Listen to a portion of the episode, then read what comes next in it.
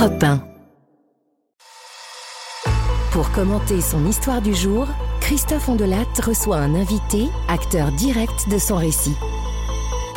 Et pour débriefer cette histoire, vous voici, maître Jean-Marc Darrigade du barreau de Montpellier. Vous étiez l'avocat d'Éric Meignier. Je viens de vous mettre en scène au cours du, procès.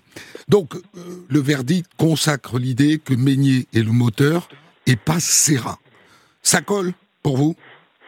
Tout à fait, oui. C'était un peu l'analyse d'ailleurs des, deux experts psychiatres qui avaient été commis par euh, le magistrat instructeur, qui avait parlé d'un couple criminel dans lequel l'un et l'autre prenaient euh, l'ascendant en fonction de, des capacités, mais que le leader naturel était Meignier pour son charme et, la séduction qu'il avait envers euh, Ludovic Serra.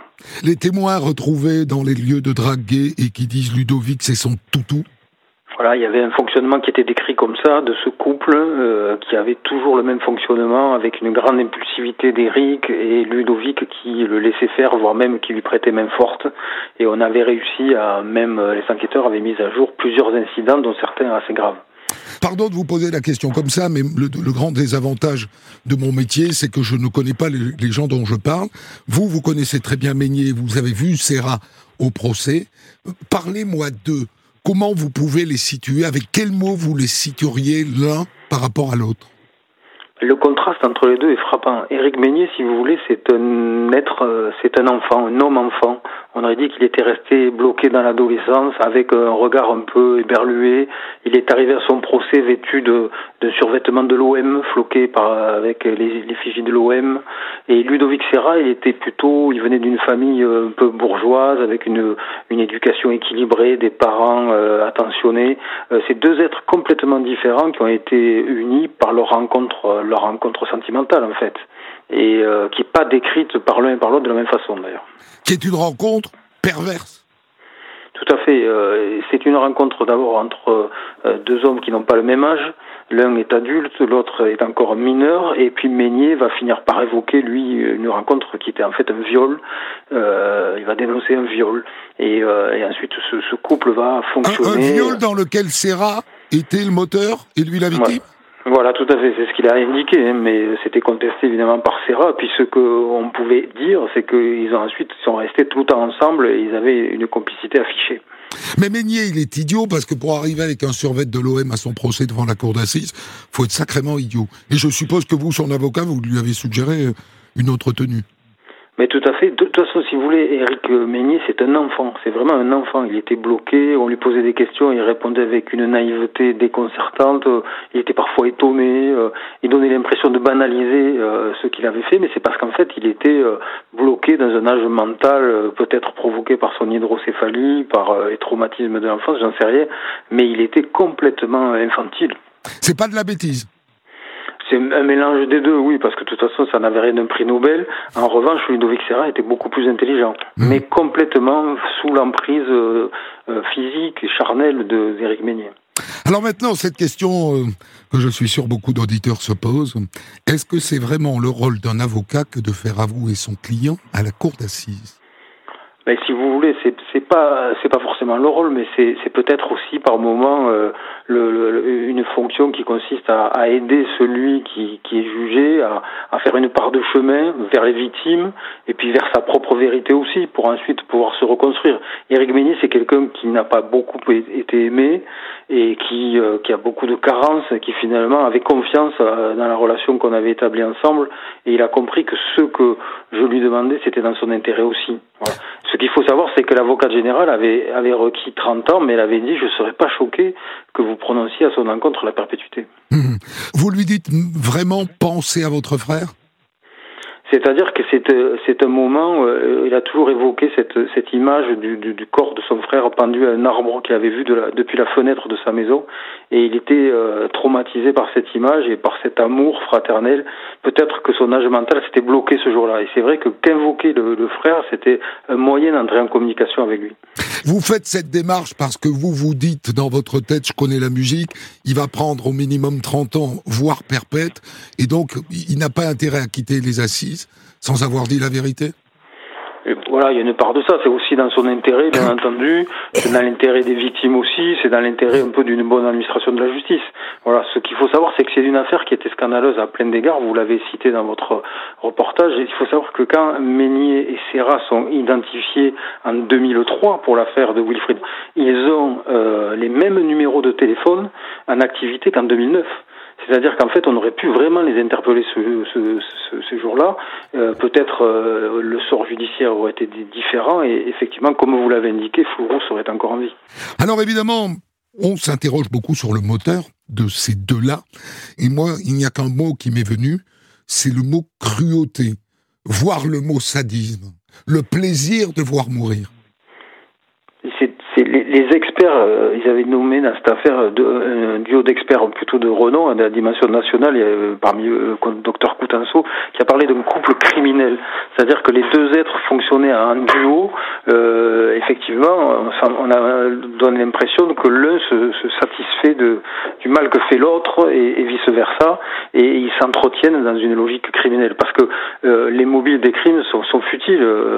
pour Fourou, sa voiture, son ordinateur, on sent que c'est quelque chose d'autre peut-être qui les anime.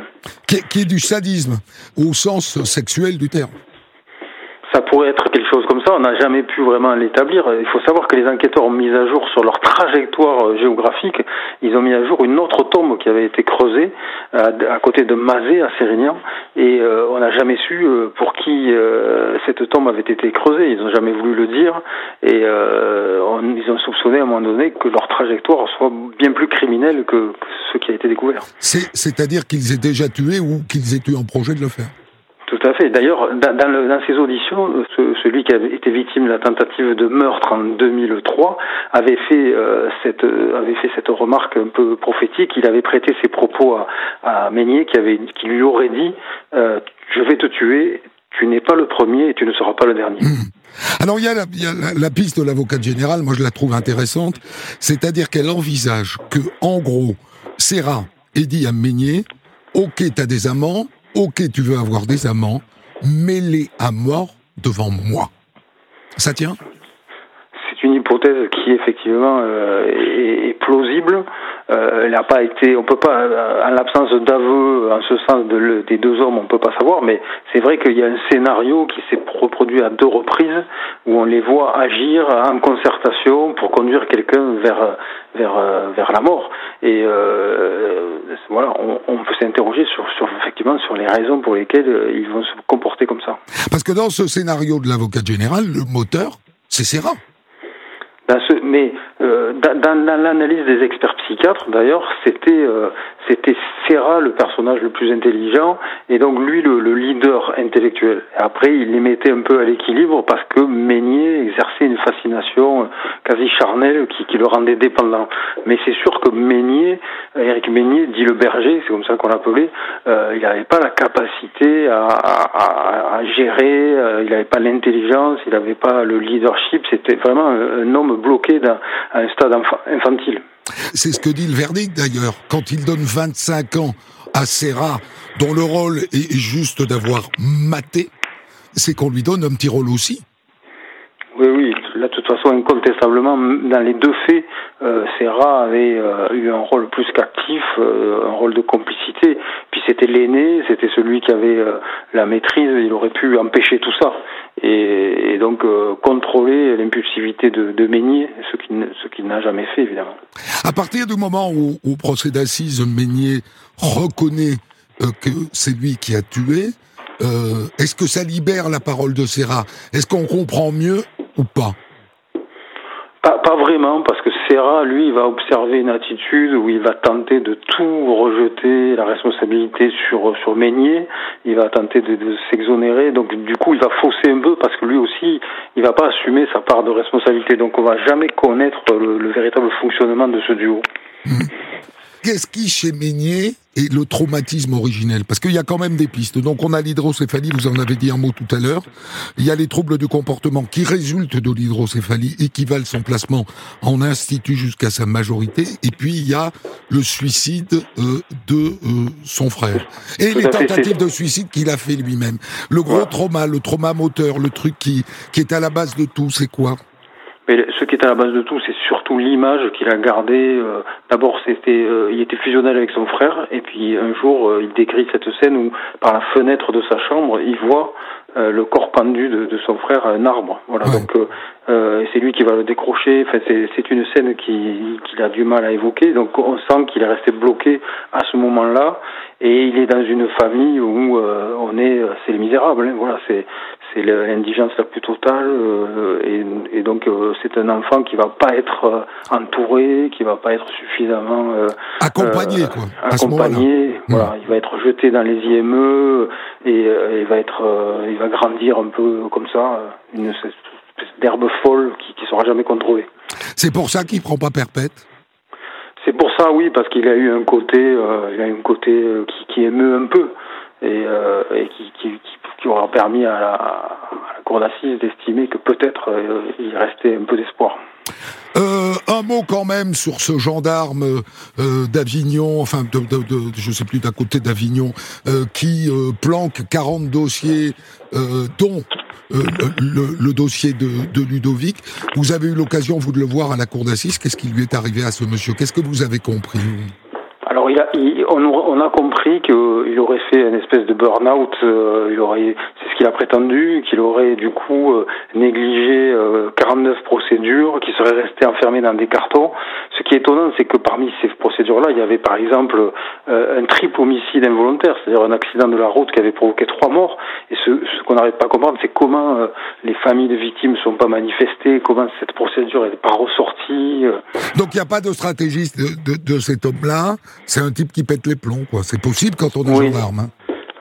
Je pense qu'au départ, tout le monde a pensé que ça pouvait être euh, lié à, au fait que c'était une procédure euh, pour des homosexuels, qu'on s'en foutait, que peut-être c'était un mm. homophobe qui se cachait derrière ça. Derrière, on a découvert un homme complètement détruit, euh, qui avait écarté un peu des, des procédures de tout genre, quoi. Mm. Mais ce qui est, ce qui est désolant, c'est que on s'est aperçu en, ouvrant la procédure que les numéros de téléphone étaient exactement les mêmes. Donc on se dit qu'il suffisait de les convoquer, ils venaient et, et peut-être qu'on arrêtait tout mm. et que ni ni Floro était vivant et que Meignier et Serra ne prenaient euh, pas des, peines aussi fortes. Ils étaient contrôlés, gérés euh, et, euh, et peut-être qu'ils étaient corrigés avant même qu'il se passe quelque chose de plus grave. Merci infiniment, maître d'Arrigade du barreau de Montpellier, d'avoir accepté le débrief de, de, cette histoire avec autant de, de franchise et de finesse d'analyse.